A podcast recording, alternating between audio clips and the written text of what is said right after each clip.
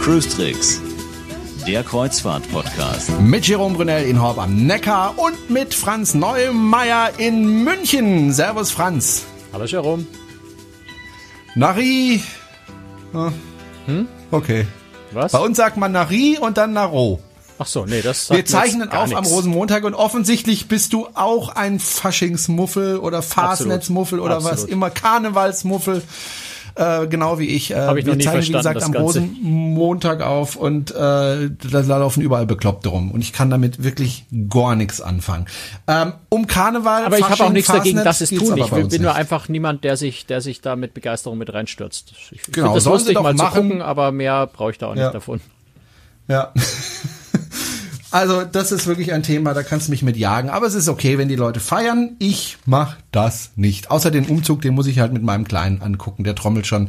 Hört man vielleicht in dieser Sendung nachher irgendwann im Hintergrund. Der trommelt ganz heftig auf seiner Trommel rum. Ja, klingt so ein bisschen, als Ähm, würdest du live irgendwo aus dem afrikanischen Busch berichten. Ja.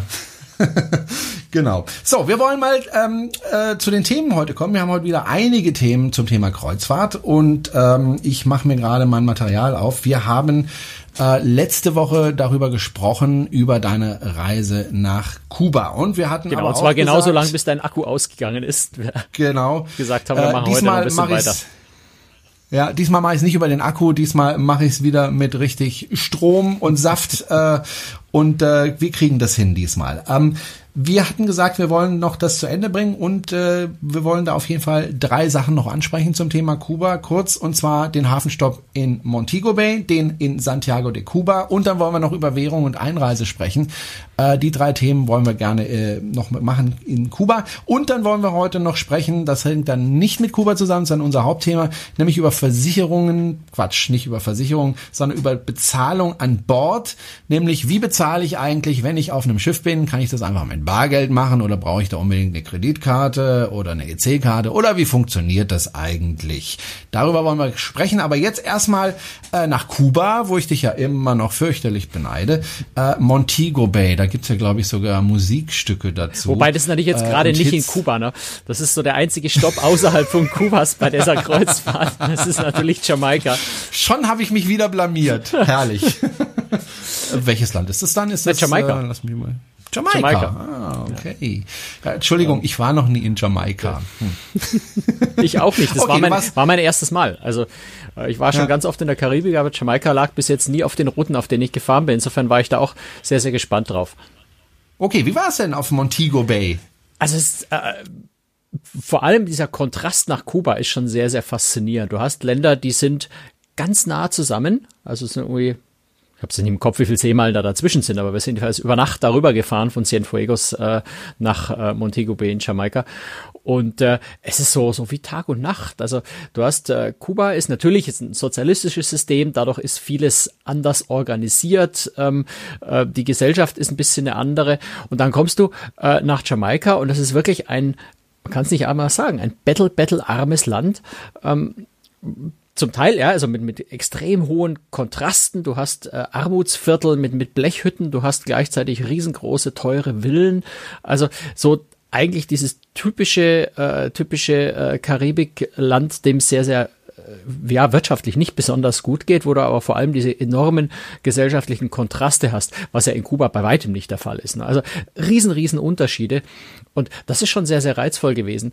Ähm, Das zweite in, in Jamaika, der Riesenunterschied ist natürlich, du hast, es ist ein, gar kein, gar kein so, so harmloses, ungefährliches Land. Jamaika hat eine sehr hohe auch Gewaltkriminalitätsrate, wo man durchaus vorsichtig sein muss, im Gegensatz zu Kuba, wo man sich völlig frei bewegen kann, sich überhaupt keine Gedanken um solche Themen machen muss. Äh, Deswegen haben wir in Kuba auch tatsächlich uns, äh, jetzt bin ich auch schon Kuba, in Jamaika, äh, uns vorher eine, schon, schon vorab übers Internet einen, einen, eine private Führerin organisiert, die uns am Hafen abgeholt hat und uns ihr Land, äh, ja, aus einem, aus, sagen wir, aus der, aus der sicheren Umgebung ihres, äh, ihres ähm, Busses gezeigt hat. Ähm, was schon ganz angenehm war. Zum einen, weil du halt einfach, ja, du bist in einer geschützten Umgebung, du brauchst um das Thema keine Gedanken machen. So dramatisch ist jetzt auch nicht, dass man nicht zu Fuß auf die Straße gehen kann. Also ich muss da als, als auch nicht übertreiben, sonst würden die Reedereien da ja nicht hinfahren.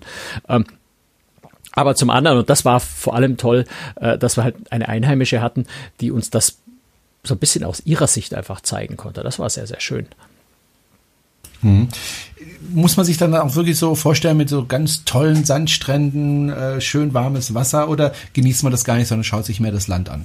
Also wir haben uns jetzt mehr das Land angeschaut. Es gibt natürlich in Jamaika auch schöne Strände. Äh, auch relativ nahe am, äh, am Kreuzfahrtanleger äh, ist, ist ein Strand, zu dem man hinfahren kann, wo man aber Eintritt bezahlt. Äh, dafür hat man dann so ein bisschen äh, so, eine, so eine gated Community. Ne? Es gibt auch Richtung Flughafen gibt es auch einen öffentlichen Strand, der sehr, sehr hübsch ist. Da sind wir vorbeigefahren dran, der dann öffentlich zugänglich ist. Ähm, da muss er dann wieder gucken, was machst du mit, deinen, mit deinen Wertsachen, wenn du mal ins Wasser gehen willst. Insofern ist es ganz, äh, ganz schlau eigentlich an so einen bewachten Strand zu gehen, weil man sich da weniger Sorgen um sowas machen muss. Äh, nee, wir haben uns ein bisschen äh, das Landesinnere angeschaut. Wir haben äh, der unser unser Tourguide äh, Jackie heißt die, ähm, hat auch eine, eine eigene äh, Facebook-Seite. Also wer sich dafür interessiert, die ist, die ist sehr sehr zu empfehlen. Das hat sehr viel Spaß gemacht mit ihr. Äh, vielleicht mal bei cruestricks.de schauen, da sind die, da sind die Links zu ihr. Ähm, Werbeblock Ende. Ich wäre nicht dafür bezahlt. Ich habe umgekehrt für den Ausflug ganz normal bezahlt. Ich bin ja einfach sehr begeistert von ihr gewesen, weil sie das toll gemacht hat. Ähm, sie hat uns, äh, und das haben wir vorher auch gesagt, wir möchten das Land sehen äh, wir müssten, möchten sehen, wie Jamaika sich anfühlt, äh, und zwar eben nicht nur für die reiche Schicht. Äh, und wir möchten ein bisschen was von, von Essen auf Jamaika mitbekommen, was ja doch eine sehr, sehr, sehr, sehr interessante, spannende Küche auf Jamaika ist. Das wollen wir erleben. Und die beiden Dinge äh, hat sie, hat sie für uns so ein bisschen organisiert und wir haben gestartet den Ausflug. Und das fand ich richtig toll. Äh, sie ist mit uns in ihr Heimatdorf gefahren und das ist eins von diesen ähm, wirklich Dörfern so ein bisschen in den Hügeln in der Nähe von äh, Montego Bay, das wirklich so ein ganz, ganz battle-battle-armes Dorf ist, ähm, wo die Leute mehr oder weniger von der, von, von der Hand im Mund leben, die wirklich äh, sich die Früchte irgendwo aus dem Wald holen zum Essen und die sich sehr, sehr hohe Arbeitslosigkeit aber auf der anderen Seite äh, sehr faszinierend zu sehen, was da noch für ein enger äh, Zusammenhalt in dem Dorf auch äh, unter den Menschen ist, die sich alle untereinander kennen. Ähm, also ganz, ganz, äh, ganz, ganz spannende, interessante Einblicke, die man jetzt so als normaler Tourist eher nicht bekommt. Hm. Du hast das Essen angesprochen, jetzt hast du mich da auch ein bisschen neugierig hm. gemacht. Äh, was isst man da? Ich nehme an Meeresfrüchte oder Kokosnüsse? Ja, gar nicht, gar nicht mal so viel Meeres. ja, natürlich auch ein bisschen Fisch, äh, sehr viel Huhn. Äh, das ist so äh, das okay. beliebteste. Äh, ja, diese, diese, diese, die Zubereitungsart ist vor allem das Interessante. Das kann man mit, letztendlich mit jedem Fleisch machen. So dieses langsam auf dem Holzkohlengrill ähm, langsam gegart, also diese Jerk Chicken, das war vorher so mit mit mit äh, mit einer relativ scharfen Soße auch äh, eingerieben und mariniert äh, und dann ganz langsam gegart. Das ist dann ganz ganz zart und, und hat einen sehr sehr sehr sehr intensiven, zum Teil auch ziemlich scharfen äh, Geschmack. Ähm, das ist das ist spannend. Also hat auch, ähm, was, was gibt's noch? Ähm, was hatten wir denn? Das war noch so ein Süßkartoffelpüree, glaube ich, ist relativ typisch äh, Reis mit, mit schwarzen oder roten Bohnen, ähm, das sehr, sehr würzig ist. Das sind so ein paar Sachen, die wir probiert haben. Sie hat uns da, also Jackie hat uns da äh, zu einem tatsächlich auch in jedem Reiseführer stehenden, sehr berühmten, ähm, ähm, ja, so, Straßenimbiss, wenn man so will, äh, gefahren, wo wir das alles probieren konnten und uns anschauen konnten. Und wir sind hinterher, sie ist mit uns dann auch in den Supermarkt gegangen und hat uns aus diesem Riesenregal von, von unterschiedlichen Marinadesoßen, ähm, hat sie uns also einfach ein bisschen beraten und geholfen und uns äh, Soßen rausgepickt und gesagt, nehmt die mit, weil die sind, die sind so die besten und, und authentischsten. Ähm, die haben wir dann einfach, ja, gekauft, in den Koffer gepackt und seitdem bin ich hier dabei, äh, diese leckeren Sachen auch nachzukochen. Hm. Und dann seid ihr weitergereist äh, zu ähm, einem äh, anderen, zu einem anderen Hafen, nämlich nach Santiago de Cuba. Und da ist dir nichts Besseres eingefallen, als zu einem Friedhof zu gehen. Ja, selbstverständlich. Also der Friedhof in Santiago de Cuba ist natürlich, da muss man unbedingt hin. Ähm, zum einen, weil er wunderschön ist. Äh, zum anderen aber natürlich auch, weil dort der große Nationalheld äh, der Kubaner äh, beerdigt ist, nämlich äh, Martí, also der äh, José Martí, äh, Nationalheld, Dichter, Vordenker der Revolution und so weiter. Also ein, ein, ein äh, ganz, äh, ganz hoch verehrter Mensch äh, gewesen in äh, Kuba und dort pilgern die Leute nach wie vor zu dem Grab hin. Und fast direkt neben seinem großen Grabmal. Interessanterweise das, das Grabmal für José Martí deutlich größer als das von Fidel Castro, was ja eben auch, äh, der ist dort in Santiago de Cuba äh, beerdigt und sein Grabmal äh, steht dort. Ähm, und wir waren am Nationalfeiertag dort an dem Tag, wo äh, José Martí tatsächlich auch gefeiert wird von den Kubanern. Das heißt, du kannst dir ungefähr vorstellen, wie es an dem Tag dazu ging. Es war richtig, richtig voll. Es waren unglaublich viele Menschen da. Und zwar äh, deutlich mehr Einheimische als Touristen, glaube ich, obwohl auch schon sehr viele Touristenbusse da standen. Hm. Wenn Sie die Fotos sehen möchten äh, von diesem Friedhof, können Sie das auf cruistricks.de unbedingt tun. Sollten Sie unbedingt, das ist hochinteressant. Schöne Fotos, Franz, die du da gemacht hast. Ähm, aber natürlich war es ja nicht nur auf dem Friedhof, hoffe ich doch. Nee, natürlich nicht. Also äh, Santiago de Cuba ist eine ähm, wunder wunderschöne Hafeneinfahrt. Also ich neige dazu zu sagen, eine der schönsten. Äh, leider gibt es eine Einschränkung, wenn man nämlich, also wenn man in den Hafen reinfährt, was ich habe es jetzt beim Rausfahren gesehen, weil ich in der Früh zugegebenermaßen noch geschlafen habe. Ähm, also, aber Blick Richtung Santiago de Cuba ist so eng, ver verwunden, beinahe so ein bisschen fjordartig, wenn man da reinfährt. Ähm, da ist eine, eine Festung, riesengroße äh, alte Festung die man auch noch besichtigen kann. Da sind wir später mit dem Bus hingefahren. Ähm, herrliche Landschaft, wirklich so, so ein bisschen fjordartig, äh, wunderschön, passen auch nur relativ kleine Schiffe dort rein. Ähm, auf der Seite würde ich sagen, einer der schönsten Hafeneinfahrten der Welt. Blöderweise aber, ist auf der anderen aber, Seite. Hm? Genau, da auf ist eine anderen Seite, ne? genau. Auf der anderen Uferseite steht eine Ölraffinerie mit riesigen Öltanks, mit, mit rot-weiß gestreiften riesengroßen Schornsteinen, die oben so rausqualmen, dass ich mir sicher bin, dass da wahrscheinlich überhaupt kein Filter in irgendeiner Form drin ist. Das ist leider so ein Phänomen, was man in Kuba an ganz vielen Stellen sieht, sind die Raffinerien. Ähm, ich dachte immer, es seien Kraftwerke, stimmt aber nicht, sind tatsächlich Ölraffinerien. Kuba hat äh, relativ viel Öl, auch wenn sie sich selber nicht vollständig mit ihren Ölvorhaben versorgen können. Der Rest kommt aus, äh, aus, aus Venezuela. Ähm, aber das Öl, was sie haben, äh, verarbeiten sie natürlich dann auch selbst. Äh, und diese Raffinerien sind echte Dreckschleudern. Das kann man einfach gar nicht anders sagen. Und man hat oft, äh, sieht man dann einfach auch in, in, in Cienfuegos war das so ähnlich. Äh, da ist die, die Raffinerie auch relativ stadtnah. Je nachdem, wie der Wind weht, drückt den, drückt diesen dreckigen Rauch dann auch so ein bisschen auf die Stadt runter oder mal zumindest diese langen Rauchfahnen über Wasser hängen. Das ist leider ein bisschen schade und ist in ähm, Santiago de Cuba fällt einem das natürlich besonders auf an dieser, dieser wunderschönen Hafeneinfahrt, Hafenausfahrt. Ähm, solange man auf der einen Seite vom Schiff bleibt, ist alles toll, solange man auf die andere Seite schaut, hat man halt da diese, diese scheußliche Raffinerie, aber so ist es halt. Hm. Und dann hast du dort, glaube ich, auch Eis gegessen. Zumindest gibt's dort leckeres Eis. Ich wollte Eis essen. Ob das lecker ist, kann ich dir nicht sagen. ich muss zugeben, wir haben uns da ziemlich blamiert und ich glaube, die Einheimischen haben sich kringelig gelacht über uns. Wir sind in der Fußgängerzone von Santiago de Cuba äh, vom Hafen äh, Richtung Richtung äh, Kathedrale gelaufen und haben gesehen, Mensch, da links drüben gibt's Eis. Da standen auch äh, viele einheimische Schlange und wir haben uns gedacht, wenn Schlange stehen ist in Kuba ohnehin äh, so ein bisschen, ja, also klingt jetzt ein bisschen gemein, äh, Nationalsport. Also es ist nicht, es ist nicht lustig, dass es so ist, aber man sieht in Kuba tatsächlich viele Schlangen stehen, einfach durch Knappheit müssen die Leute oft Schlange stehen, um Dinge zu bekommen. Und wir dachten, aber stellen wir uns doch mal in so eine Schlange und wenn es davon Eis gibt, umso besser. Es war ein schöner heißer Tag. Ähm, ja, wir standen da, ich denke mal so, also nicht ewig, zehn Minuten, Viertelstunde, denke ich, standen wir in der Schlange, ähm, nur um dann vorne festzustellen, ähm, dass dieses Eis nur für Einheimische, sprich man kann nur mit der einheimischen nationalen Währung bezahlen und wir hatten eben nur die international gültige Währung. Da können wir nachher nochmal kurz drüber sprechen, über die zwei unterschiedlichen Währungen in Kuba. Äh, kurz und gut, wir kamen dahin äh, und bekamen kein Eis, schlicht und einfach, weil wir nicht das richtige Geld hatten dafür. Ähm, das Erlebnis bestand also dann vor allem aus Schlange stehen und Eis angucken, aber leider nicht Eis essen.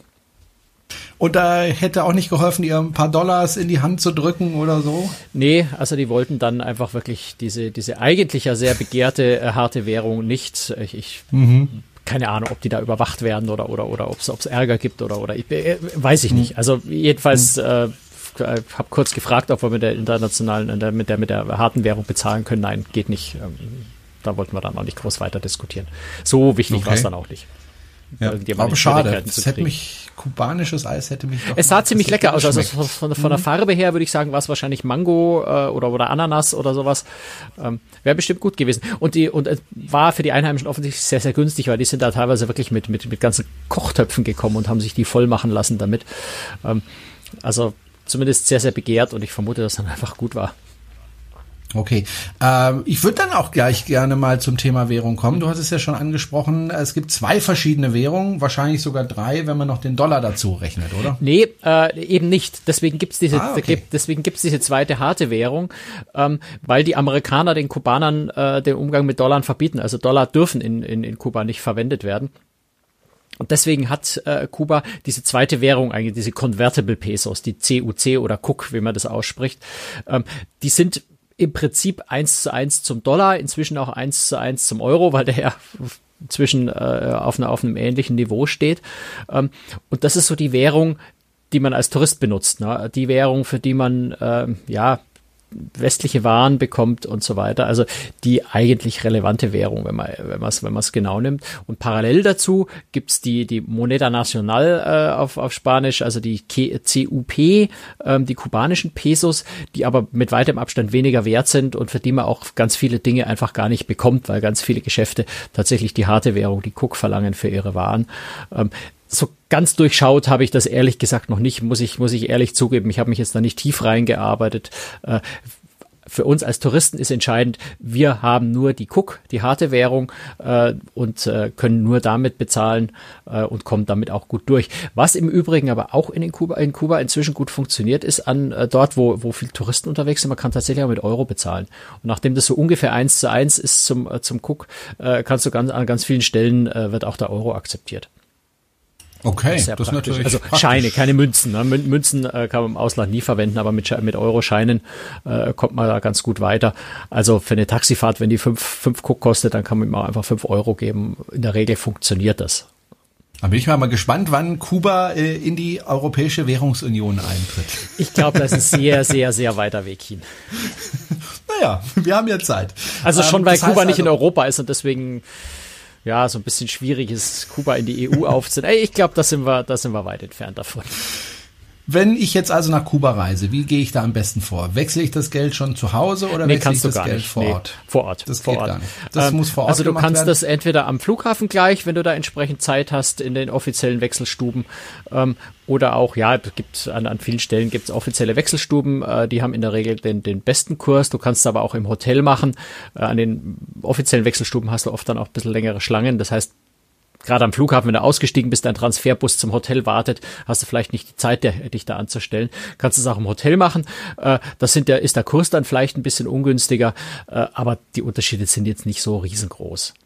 Hm, wenn ich in China bin, Worauf du übrigens achten musst, ist, dass du eine Quittung ja. hast. Wenn du nämlich ausreist aus dem Land, kannst du die Währung auch wieder zurücktauschen. Dafür brauchst du aber die Quittung äh, vom, vom Anfang, ne, damit du also nachweisen kannst, dass du aus legalen Quellen hast, äh, das mhm. Geld. Wenn ich als, wenn ich nach China reise, dann mache ich das meistens so, ich nehme keine chinesische Währung mit, sondern ich gehe dort in China an einen Geldautomaten und ziehe mir einfach äh, mhm. chinesisches Geld direkt von meinem Konto mit der EC-Karte. Das funktioniert tatsächlich, nicht an jedem Automaten, aber an sehr vielen. Äh, Gibt es überhaupt in Kuba auch nur einen Geldautomaten? Ja, ja, ja. Oder? ja doch, doch. Ja? Doch, doch, gibt's. Also nicht mit der EC-Karte, aber mit der Kreditkarte, ja, geht. Kein Problem. Habe ich auch Das gemacht. heißt, dann könnte ich mir da auch diese Währung ziehen? Ja. Habe ich auch schon gemacht. Ah, okay. Habe ich auch gemacht. Also geht völlig mhm. unkompliziert. Ähm, Gut. Und ging, ging, und ist es ging witzigerweise deutlich schneller und unkomplizierter als an der Wechselstube sich das Geld auszutauschen, weil man dort nämlich einen Reisepass vorlegen muss. Die tippen sämtliche Daten, die im Reisepass drinstehen, selbst wenn man nur 20 Euro tauschen will, äh, ist, ist ein Riesenaufwand. An dem Automaten geht das eigentlich viel schneller.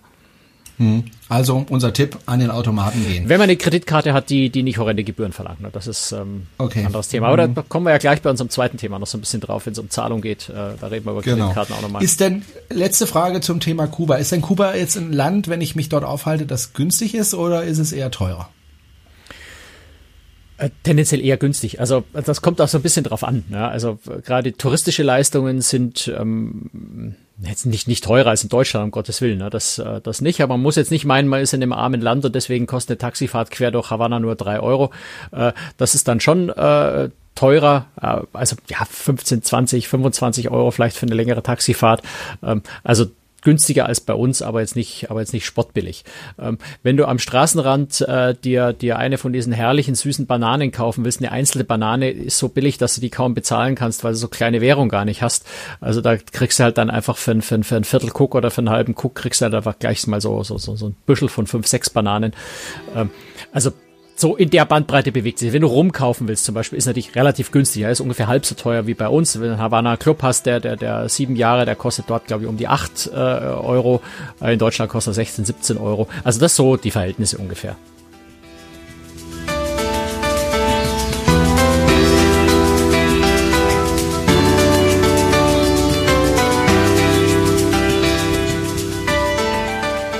So, ich weiß ja nicht, wie es dir geht, Franz, äh, wenn ich äh, an meinen Hals fasse, der tut richtig weh vom ständigen Kopfschütteln, wenn ich nur an die USA denke und an Donald Trump. Das ist ja im Moment überall Thema und das auch zu Recht. Also man kann da wirklich nur noch den Kopf schütteln, was man da so mitbekommt. Franz, an dich die Frage, und jetzt fragen sich vielleicht der eine oder andere Hörer, was hat das denn jetzt mit Kreuzfahrt zu tun? Äh, die Kreuzfahrtindustrie in, in, den USA ist ja ziemlich groß. Äh, viele Europäer fliegen nach äh, Miami zum Beispiel, hast du ja auch schon mehrfach gemacht, um dort auf dem Kreuzfahrtschiff Kreuzfahrtschiff aufzusteigen. Ich kann mir vorstellen, ich würde das zumindest machen äh, dass äh, viele Kreuzfahrer sagen, nee, also im Moment habe ich eigentlich keine Lust, äh, nach Amerika zu reisen, um dort auf ein Kreuzfahrtschiff zu gehen. Ich reise lieber woanders hin. Hast du da schon Stimmen gehört, die da ähnlich denken wie ich? Hm, ja, also ich bin ja gerade hier in München auf einer Reisemesse gewesen und habe mich da mit dem einen oder anderen äh, unterhalten. Und äh, das ist schon was, was die, was die, die Berater in Reisebüros, was Reedereien äh, spüren oder, oder sagen. Sie hören einfach jetzt von vielen Kunden, die sagen, nee, im Moment habe ich eigentlich keine so rechte Lust, eine Karibikkreuzfahrt von USA aus zu machen. Ich möchte eigentlich in das Land im Moment gar nicht so einreisen. Man ist sich auch zunehmend unsicher. Ich, ich fliege jetzt auch äh, in, in, in anderthalb Wochen äh, nach Miami und ich bin jetzt wirklich, das weiß glaube ich jeder, der hier zuhört, ein großer USA-Fan und bin sehr, sehr gerne in dem Land. Äh, aber es ist das erste Mal, dass ich darüber fliege und irgendwie so ein, so ein, so ein latentes Unwohlsein äh, dabei habe, wenn ich höre, dass zunehmend Handys, Passwörter kontrolliert werden bei der Einreise, dass gerade auch Journalisten äh, plötzlich irgendwie zu, zu Verbrechern abgestempelt werden vom Präsidenten. Da fühlt man sich nicht mehr so richtig wohl, ähm, obwohl es wahrscheinlich mehr ein Gefühl ist, als, als dass man als Tourist in der Realität da irgendeinen Unterschied spüren würde zu bisher. Ähm, es gelten ja, gelten ja nach wie vor für deutsche äh, Europäer gelten ja die ganz normalen Einreisevorschriften, wie sie bisher auch galten, also sehr, sehr leger mit, mit Visa-Waiver-Programm und ESTA, äh, wo man, glaube ich, überhaupt keinen Unterschied spüren wird. Ich bin da sehr gespannt drauf, äh, wenn, wenn ich jetzt einreise. Ähm, aber es ist tatsächlich so, das, was ich gehört habe, dass, dass einfach Vorbehalte im Moment da sind und wohl das Verkaufen von Kreuzfahrten ab USA gerade ein bisschen schwieriger ist. Mhm.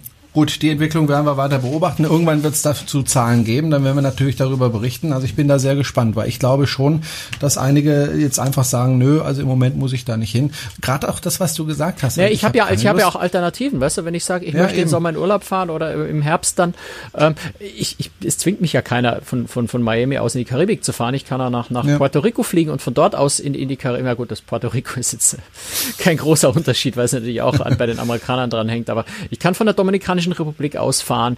Äh, es gibt, gibt andere von, von Curacao oder sowas. Ähm, also es gibt andere Möglichkeiten oder ich fahre einfach dieses Jahr mal gar nicht in die Karibik, sondern ich fahre mal in Orient oder sowas. Ähm, also im Moment, ich muss ja nicht in die USA und ich kann schon verstehen, wenn Leute sagen, jetzt mache ich einfach mal ein Jahr Pause und, und mache in dem Jahr mal was anderes. Hm, weil ich habe zum Beispiel keine Lust, irgendjemandem mein Facebook-Passwort zu geben. Ja, also das sind Sachen, die sind einfach ein No-Go bei einer Einreise in ein Land. Also ich ich ja gehe auch fest davon aus, dass der normale Tourist nie in die Verlegenheit kommen wird, das zu tun. Und äh, ich habe jetzt Zahlen Abwarten. gelesen, äh, gut, die beziehen sich auf Zeiten noch vor Trump, das war ja auch bisher schon so, äh, dass zum Beispiel die Kontrolle von Laptops und Handys äh, vollkommen legal sind bei der Einreise in den USA und das auch, auch bisher schon gemacht wurde. Und es sind, wenn ich es recht in Erinnerung habe, die Zahl 2015 insgesamt 1400 Mal solche Kontrollen durchgeführt. Also in dem gesamten Jahr, in der gesamten USA, bei, bei Millionen und Abermillionen von Menschen, die dort einreisen, bei 1400, da muss man sagen, ja, äh, die Wahrscheinlichkeit, dass es mich trifft und dann wird es ja auch nicht willkürlich gemacht, sondern da gibt es einen Grund, warum ich bei einer bestimmten Person das Handy kontrolliere. Ich glaube, es ist tatsächlich mehr, dass man, dass man sich das einredet, dass einen das stört, als dass man tatsächlich betroffen sein könnte. Aber das unangenehme Gefühl ist einfach da und das kann man nicht so wegwischen.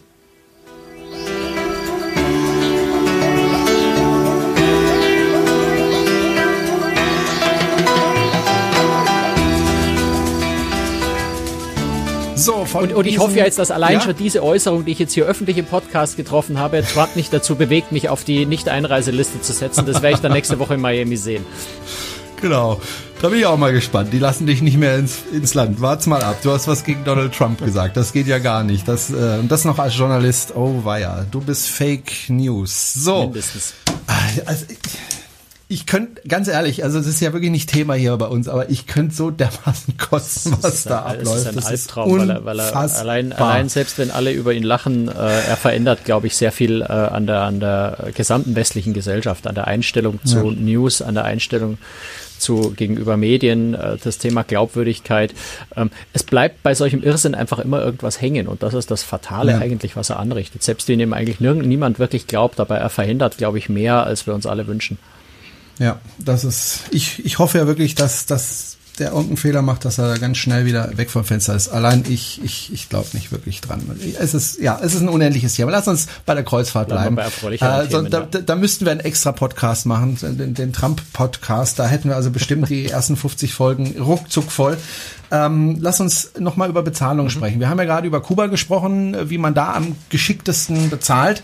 Ähm, lass uns mal äh, über die Bezahlung an Bord sprechen. Gibt ja verschiedene Möglichkeiten und auch best bestimmt verschiedene Reedereien, die da unterschiedlich mit umgehen. Was, glaube ich, immer funktioniert, ist die Kreditkarte. Also prinzipiell ist die Kreditkarte die einfachste Variante, äh, aber ich komme gleich auf ein paar Ausnahmen, äh, wo Kreditkarte vielleicht nicht optimal ist. Ähm, Kreditkarte ist mal das einfachste, wenn man eine hat. Äh, denn da gehe ich ähm, an Bord, also vielleicht mal vorausgeschickt, an Bord bezahle ich natürlich mit meiner Bordkarte. Ich kriege ja bei, bei der Einschiffung kriege ich so eine, so eine Checkkarten, große Bordkarte, die zum Öffnen der Tür äh, dient, zum, zum, wenn man das Schiff verlässt, äh, zum, für die, für die Reederei zum Registrieren, dass ich von Bord und wieder an Bord zurück bin.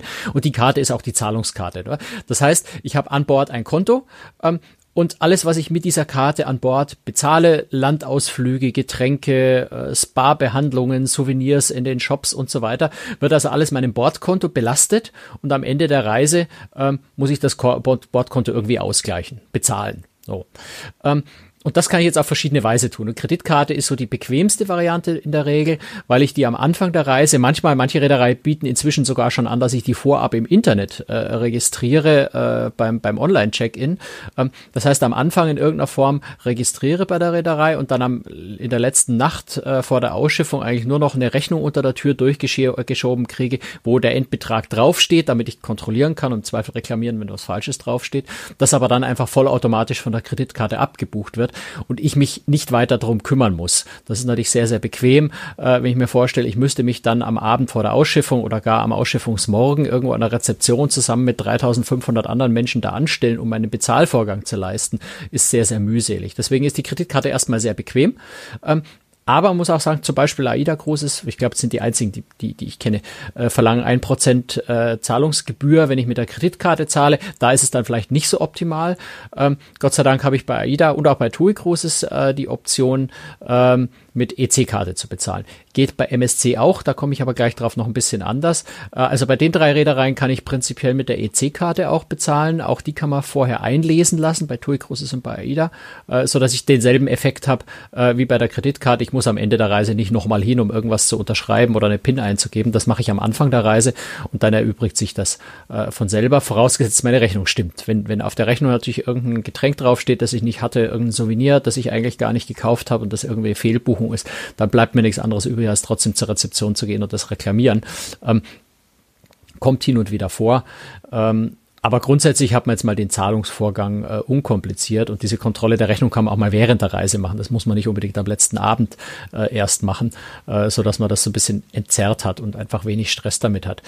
Ich habe MSC angesprochen, ähm, da kann ich auch mit EC-Karte zahlen. Da funktioniert es aber ähm, so wie mit Bargeld, sprich es wird am Anfang der Reise ein bestimmter Betrag dieser EC-Karte belastet und das ist dann quasi mein Guthaben an Bord. Wenn ich mehr ausgebe als das, muss ich trotzdem hinterher nochmal hin und den Restbetrag irgendwie bezahlen. Und genauso funktioniert es dann eben auch mit Bargeld. Wenn ich unbedingt bar bezahlen möchte an Bord, was ich jetzt wirklich keinem ernsthaft empfehlen würde, ähm, dann gehe ich am Anfang der Reise zur Rezeption, hinterlege dort einen bestimmten Betrag, ähm, 300 Euro, 500 Euro, 100 Euro, wie viel auch immer ich vorhabe auszugeben an Bord. Und dann ist eben das Bordkonto bis zu dieser Grenze belastbar. Ähm, und wenn ich drüber hinausgehe, muss ich nachzahlen. Wenn ich weniger als das ausgebe, muss ich auf jeden Fall zur Rezeption hin und äh, mir das Geld wieder zurückholen. Insofern ist es einfach so ein bisschen mühselig. Apropos mühselig, ähm, beziehungsweise Kosten. Bei der Kreditkarte habe ich ja auch oft Kosten, äh, die ich bezahlen muss. Also wenn ich zum Beispiel bei AIDA im Voraus ähm, beispielsweise einen Ausflug buche, dann und das mit Kreditkarte bezahlen möchte, äh, dann verlangen die einen Betrag X, ich glaube ein Prozent oder so, ich weiß es nicht, ja, ein Prozent. äh, an, an Gebühren Äh, wenn ich es auf Rechnung mache, dann äh, kostet es mich nichts. Also da gibt's auch nochmal einen Unterschied. Und dann ist natürlich noch ein Problem, viele mögen keine Kreditkarten, gerade in Deutschland. Es gibt ja Länder, da zahlst du eigentlich selbst deinen Lutscher für 20 Cent äh, mit der Kreditkarte. Bei uns ist das eher nicht so. Äh, ist da, denke ich, auch so ein kleines Problem, dass, denke ich, auch viele keine Kreditkarte haben. Ja, wie gesagt, also da, wenn ich gerade mit amerikanischen Reedereien unterwegs bin, würde ich jetzt echt sagen, es lohnt sich auch dafür, sich eine Kreditkarte zu holen für eine Reise. Ähm, es gibt ja viele Kreditkarten, die kosten auch schlicht und einfach nix. Ja, das heißt, ich, ich zahle auch keine große Gebühr für eine Kreditkarte. Ähm, da muss man sich halt sehr genau schauen, was für Kreditkarte man sich da holt. Da würde ich empfehlen, irgendwie bei, bei Stiftung Warentest oder bei irgendeinem seriösen, bekannten äh, Vergleichsportal mal zu gucken, was man sich da für eine Kreditkarte nimmt. Es gibt viele Kreditkarten, die wirklich keine Gebühr kosten. Und bei einer amerikanischen Reederei, die eben EC-Karten nicht akzeptieren, ist das schon die wesentlich, wesentlich angenehmere, bequemere Variante. Ähm, als, ja, ich, ich, ich hinterlege am Anfang der Kreuzfahrt 250 Euro in Bar, dann trinke ich vielleicht ein bisschen mehr, als ich geplant habe, aber mache ein paar Ausflüge und plötzlich sitze ich am Abend an der Bar und will äh, meinen Cocktail bezahlen und der Kellner kommt zurück und sagt, tut mir leid, das Bordkonto ist nicht gedeckt das ist einfach blöd, wenn dann genau dieser hinterlegte Betrag überschritten ist. Dann muss ich zur Rezeption runterlaufen und, und wieder neues Geld hinterlegen. Das ist schon eine sehr, sehr mühselige Angelegenheit. Insofern ist es ganz einfach, es ist einfach bequem, diese Kreditkarte zu haben. Aber du hast gesagt, AIDA würde ich jetzt nicht mit Kreditkarte arbeiten, weil die haben einfach dieses 1% äh, Gebühr drauf, auch für Ausgaben an Bord eben. Und was man bei Kreditkarte auch bedenken soll, aber das ist dann eher die Frage, wenn ich mir die Kreditkarte schon hole, ist genau auf die Gebührenstruktur auch der, der, der Bank bzw. Der, der Kreditkartengesellschaft zu achten. Denn es gibt tatsächlich äh, da sehr, sehr unterschiedliche Höhen. Es gibt Kreditkarten, wo ich äh, also üblicherweise eine Auslandseinsatzgebühr bezahle. Das heißt, ich bezahle eine prozentuale Gebühr ein, zwei Prozent dafür, dass ich die Karte außerhalb Deutschlands einsetze. Da spielt die Währung dann gar keine Rolle, ob ich damit Euro oder Dollar oder sonst was bezahle. Es ist einfach eine Gebühr dafür, dass ich im Ausland die Karte einsetze. Und es gibt Kreditkarten, die entweder oder zusätzlich zu dieser Auslandseinsatzgebühr auch eine Währungsumrechnungsgebühr verlangen. Also Euro 15, Euro, äh, 1,5 Prozent, 1,75 Prozent sind so typische Sätze. Äh, das heißt, in dem Moment, wo ich nicht in Euro bezahle, sondern in Dollar in der Regel dann, äh, was die Bordwährungen sind, ähm, dann berechnet mir meine Kreditkarte auch nochmal äh, eine Gebühr dafür, dass ich eben in Dollar bezahlt habe für die Umrechnung nach Euro. Also da muss man einfach tatsächlich dann bei der Auswahl der Kreditkarte genau drauf achten, äh, was für Gebühren da anfallen. Ähm, ich persönlich, das ist jetzt nicht, nicht als Werbung gemeint, aber das ist so die, mit der ich bis jetzt persönlich am besten gefahren bin, ist von der DKB Bank, die einfach da eine Kreditkarte hat äh, in Verbindung mit dem Privatkonto, die auch nichts kostet extra, äh, wo ich tatsächlich gar keine Gebühren bezahle im Ausland, auch wenn ich am Geldautomaten abhebe im Ausland äh, tatsächlich keine Gebühren habe. Das ist so eine relativ ideale Karte, aber es gibt noch ein paar andere, bei denen das so ähnlich ist. Das ist jetzt nur die, die, die benutze ich halt jetzt selber. Ich kriege auch jetzt keine Provision dafür, dass ich die hier erwähne. Ähm, mit der funktioniert es sehr, sehr gut. Also da kann man einfach so ein bisschen schauen und aufpassen, dass man eine Kreditkarte sich holt, die von den Gebühren her äh, passabel ist, weil sonst ist natürlich klar, wenn ich Auslandseinsatzgebühr, Kontoumrechnung, äh, Währungsumrechnungsgebühr, dann womöglich bei der Reederei nochmal ein Prozent, dann bin ich gleich mal bei drei, vier Prozent Gebühren und dann lohnt sich die Kreditkarte natürlich nicht mehr. Dann nimmt man lieber die Mühen auf, sich das mit Bargeld oder wenn es geht mit EC-Karte zu machen. Ähm, da muss man einfach ein bisschen aufpassen. Es gibt übrigens noch eine, eine ganz interessante Sache und das sollte man auch äh, sehr, sehr vorsichtig sein. Das ist nicht nur auf Kreuzfahrtschiffen so, sondern es ist auch an Land im Ausland zunehmend, äh, ja, ich würde sagen, also ich, ich nehme das Wort Abzocke sonst selten in den Mund, aber in dem Fall tue ich's. Ähm, es wird einem oft als Service, als sogenannter Service angeboten, dass man nicht in der Bordwährung bezahlt oder eben, wenn man im Ausland irgendwo ist, in der Landeswährung bezahlt, sondern dass sie einem großzügig das Ganze schon mal in Euro umrechnen und dann das Ganze der Kreditkarte in Euro belasten. Das klingt auf den ersten Blick, klingt das irgendwie interessant, weil ich dachte, ich zahle ja eh in Euro, mein, mein, mein Bankkonto wird in Euro bezahlt. Der Haken dabei ist nur, diese Umrechnung von Bordwährung in Euro kostet Gebühren. Also die Reederei verlangt für diese Umrechnung Gebühren. Und die sind in der Regel auf jeden Fall höher als die Umrechnungsgebühr, die mir meine Kreditkartengesellschaft berechnet. Ähm, und bei dieser Umrechnung bin ich dann auch noch auf den Kurs angewiesen, den die jeweilige Reederei äh, äh, bei der Umrechnung ansetzt und bin da wahrscheinlich auch nochmal im Nachteil. Das heißt also, das als Tipp, bei, das ist in der Regel schon beim Einlesen der Kreditkarte am Anfang der Reise immer darauf bestehen, dass die Kreditkarte in der Bordwährung belastet wird und nicht in der eigenen äh, Kontowährung. Ähm, da spart man Haufen Gebühren. Also Franz, ganz ehrlich, ich würde es folgendermaßen machen. Ich würde Betrag X nehmen, wo ich weiß, also mehr möchte ich auf gar keinen Fall ausgeben zur Rezeption das Geld abgeben, sagen hier, damit bitte verrechnen und äh, aus die Maus. Dann brauche ich keine Kreditkarte und so weiter. Naja, Wär du hast halt, auch, das, das, ja. das Nervige ist dann halt, dass du am Ende der Reise, also so am schönen Nochmal hin musst. Abend des Ausklangs, dich in eine anderthalb Stunden lange Schlange reinstellen musst, äh, um dein Konto okay. auszugleichen, die Rechnung zu begleichen dann aber auch dein Konto geschlossen ist. Das heißt, du kannst dann an diesem Abend, nachdem du dich da endlos genervt angestellt hast, noch nicht mal mehr einen Abschieds, Abschieds Gin Tonic trinken, weil du hast ja kein äh, Guthaben mehr auf deinem Konto. Also ich finde sehr, sehr, sehr mühselig, das mit Bargeld zu machen, ganz ehrlich. Ja gut, da, da gebe ich dir allerdings recht.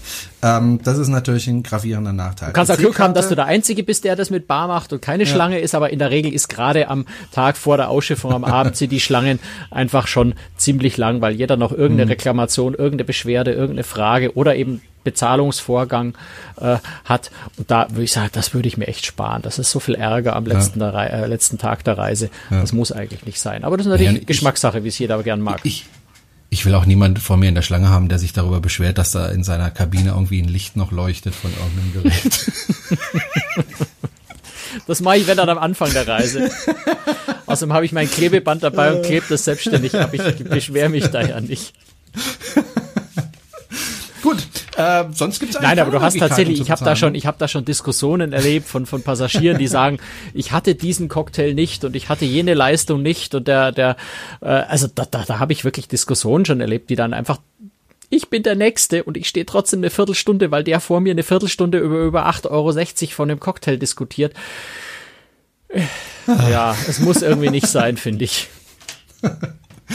Gut. Ähm, Franz, wir haben über Kreditkarte gesprochen, EC-Karte, Bargeld. Ich glaube, damit haben wir alle äh, Arten bezahlt, oder? Wesentlich oder kann ich mir einfach eine Rechnung nach Hause schicken lassen? Nee, das äh, so viel Vertrauen haben die Reedereien da blöderweise Nein? nicht. Die wollen, äh, die wollen wirklich, nee, also das ist wirklich so. Ähm, du gehst dann ja von Bord und, und hältst da deine, äh, zum, zum, zum letzten Auschecken, äh, wird da deine, deine Karte gescannt und dann macht's in der Regel so Bing und dann darfst du gehen. Es gibt aber auch Leute, die gehen da durch und dann macht's Tröd. Und das heißt dann, da, da sieht dann jeder rundrum, der hat seine Rechnung nicht bezahlt. Also du kommst tatsächlich nicht von Bord, wenn du die Rechnung nicht bezahlt hast. Ähm, wenn die Karte aus irgendeinem Grund als nicht ausgeglichen äh, im System verzeichnet ist, lassen die dich am letzten Tag nicht auschecken. Und das ist extrem unangenehm dann. Hm. Gut, dann haben Ansonsten wir, vielleicht alles, äh, ein, ja. ein Tipp noch, das ist ganz wichtig. Ähm, das Thema Kreditkarte, das habe ich vorhin noch vergessen zu erwähnen. Ähm, alles, was wir so landläufig als Kreditkarte bezeichnen, ist nicht unbedingt eine Kreditkarte. Es gibt äh, so viele verschiedene Formen von, von sogenannten Kreditkarten, Zahlungskarten inzwischen außerhalb der EC-Karte, ähm, dass man sich vorher nochmal genau erkundigen sollte, welche Art von Karten die jeweilige Reederei tatsächlich akzeptiert, weil oft zum Beispiel Prepaid-Karten nämlich nicht akzeptiert werden. Ähm, das heißt also ganz wichtig, mal gucken, was für Karte habe ich genau und dann bei der Reederei auch nochmal nachfragen, wird die Karte akzeptiert? Äh, Stichwort Prepaid, die eben manchmal nicht akzeptiert. Und dann habe ich eine Karte und, und kann sie nicht benutzen. Das wäre unpraktisch. Also da sich vorher einfach nochmal genau informieren, dass man da nicht in die Falle rennt und dann wieder dumm dasteht. Gut, das war's für heute. Dankeschön fürs Zuhören. Wenn Sie uns unterstützen möchten, finden Sie alle Informationen dazu auf unserer Webseite www.cruestricks.de. Sie können uns zum Beispiel unterstützen durch einen monatlichen kleineren Beitrag, zwei oder fünf Euro oder auch gerne zehn Euro. Einfach einen Dauerauftrag machen. Ansonsten freuen wir uns, wenn Sie uns weiterempfehlen. Ähm, das tun offensichtlich ganz viele. Die Hörerzahlen sind kräftig gestiegen. Darüber freuen wir uns. Und ja, in zwei Wochen hören wir uns wieder mit einem neuen Thema. Und welches das ist, verraten wir heute noch nicht. So, ein bisschen Spannung muss sein. Franz, ich wünsche dir noch einen schönen Rest Rosenmontag. Bei uns scheint äh, die Sonne vom blauen Himmel. Ich weiß nicht, in München wahrscheinlich auch. Ich ne? habe mein Podcaststudio im Keller. Ich sehe ehrlich gesagt nicht, wie das Wetter draußen okay. ist gerade. Wahrscheinlich auch blauer Himmel. Geh mal nach draußen, es ist schön warm draußen. Genau. Genieße die Zeit. Mach's gut, Franz. Tschüss. Ja, bis demnächst. Ciao.